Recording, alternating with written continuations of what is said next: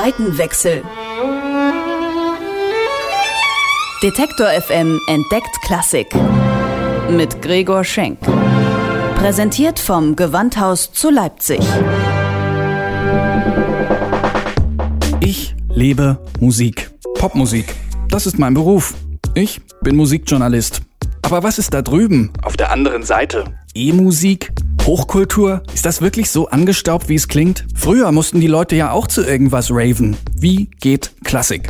Das will ich rausfinden. Deswegen gehe ich dahin, wo Klassik gelebt wird. Ins Gewandhaus. Zeit für einen Seitenwechsel.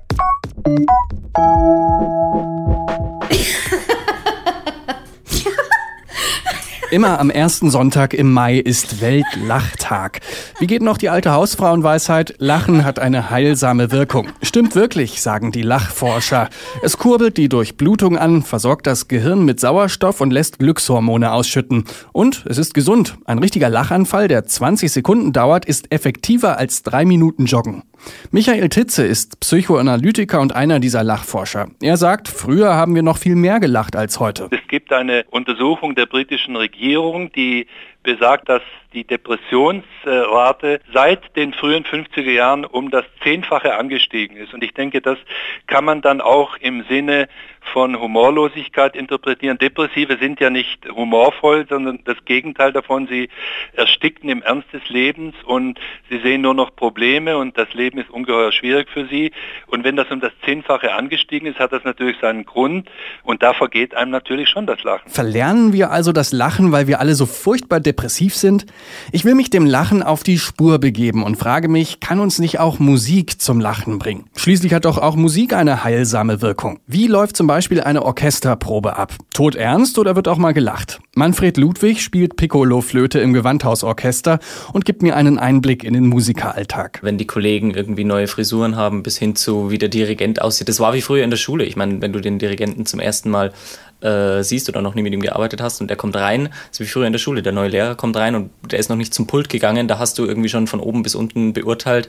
Ja, ich will jetzt nicht sagen, man macht sich dann irgendwie lustig oder so, aber es gibt dann schon irgendwie, wenn er jetzt einen besonderen Akzent hat oder so, dann gibt es natürlich schon die eine oder andere Gelegenheit, da mal zu schmunzeln. Humor durch Gruppendynamik, das ist ganz natürlich, sagt auch der Bratschist Anton Jivajew. Wenn man zweieinhalb Stunden mit so vielen Leuten zusammen auf einer Bühne sitzt, wäre es ja auch langweilig, immer nur in die Noten zu gucken. It's very unusual when so many people sit together on stage for two and a half hours and they react to music, react to conductors, and we always observe because it's very boring to look in your music all the time. So today we laughed already quite a lot. Lachen können Musiker vor allem über ihre eigene Spezies. Gibt ja nicht ohne Grund so viele Musikerwitze. Was haben Bassisten und Groupies gemeinsam? Sie sind beide gerne mit Musikern zusammen. Ja, gut, aber erzählt man sich eigentlich auch im Orchester Musikerwitze? Ich glaube, das kommt immer aufs Instrument drauf an. Also jeder kennt natürlich tausend Bratschenwitze, aber es gibt natürlich so den instrumentenspezifischen Witz. Ähm, bei uns ist es, wie bringt man zwei Pikolisten dazu, unisono zu spielen? Er schießt einen davon.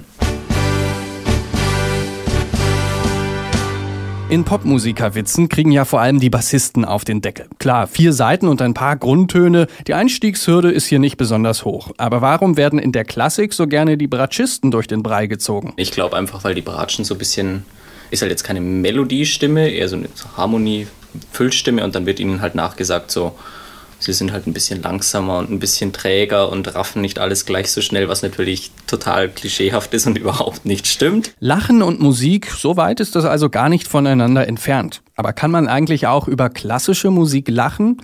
Manfred Ludwig sagt, man kann. In der Oper zum Beispiel. Man sitzt ja im Graben und man versteht nicht immer alles vom Text, aber dann gibt es so, so Schlüsselstellen und wenn die zum Beispiel passen und die passen einfach auf die Situation, dann schaben alle so mit dem Fuß und das ist dann immer besonders witzig. Also im Parsival zum Beispiel, wenn Kundri nach fünf Minuten singt Ich bin müde und du sitzt da und du weißt, Parsival dauert fünf Stunden und Kundri singt Ich bin müde und jeder scharrt so mit dem Fuß, dann hat es eine gewisse Situationskomik. Fragt nicht weiter. Ich bin müde. Wenn man mal vom offensichtlichen Schenkelklopfen Lachen absieht, löst ja Musik in etwa das aus, was auch Lachen auslöst. Es macht glücklich. Carsten Heinz spielt Kontrabass im Gewandhausorchester und kennt diese Momente nur zu gut. Jetzt wird man vielleicht mit klassischer Musik nicht äh, dieses laut Loslachen in Verbindung bringen in Konzerten, aber während der Musik ja durchaus eine Stimmung, die zum fröhlichen Lachen in dem Sinne vielleicht jetzt nicht nach außen, aber während des Hörens einlädt und diese Stimmung auch befördert, spätestens wenn man dann aus dem Konzert geht und mit einer heiteren Stimmung und fröhlich zum Beispiel dann in die Kneipe geht, um eben diesem Gefühl auch das herauszulassen, was man während der Musik aufgenommen hat. Halten wir also fest. Lachen und Musik machen glücklich. Musikerwitze gibt's auch in der klassischen Musik und Orchestermusiker sind nicht immer so bierernst, wie sie die Musik vielleicht erscheinen lässt. Aber wie verhält sich es eigentlich mit dem Chefdirigenten? Hat der als Autoritätsperson Spielraum für Humor?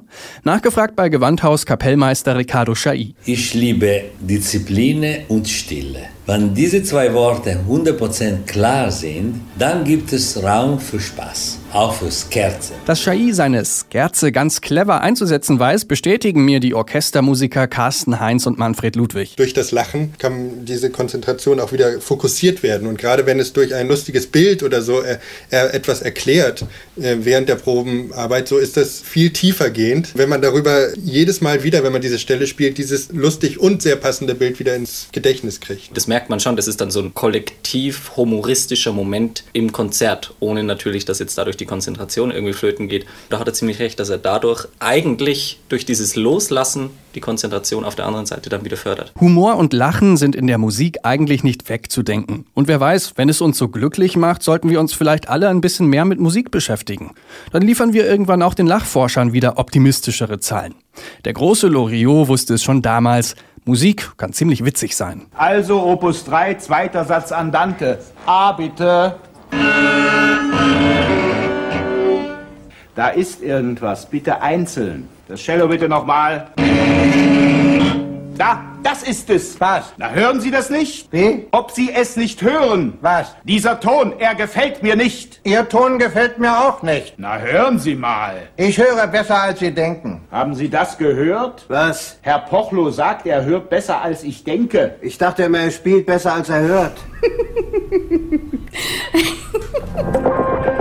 Seitenwechsel. Detektor FM entdeckt Klassik. Mit Gregor Schenk. Präsentiert vom Gewandhaus zu Leipzig.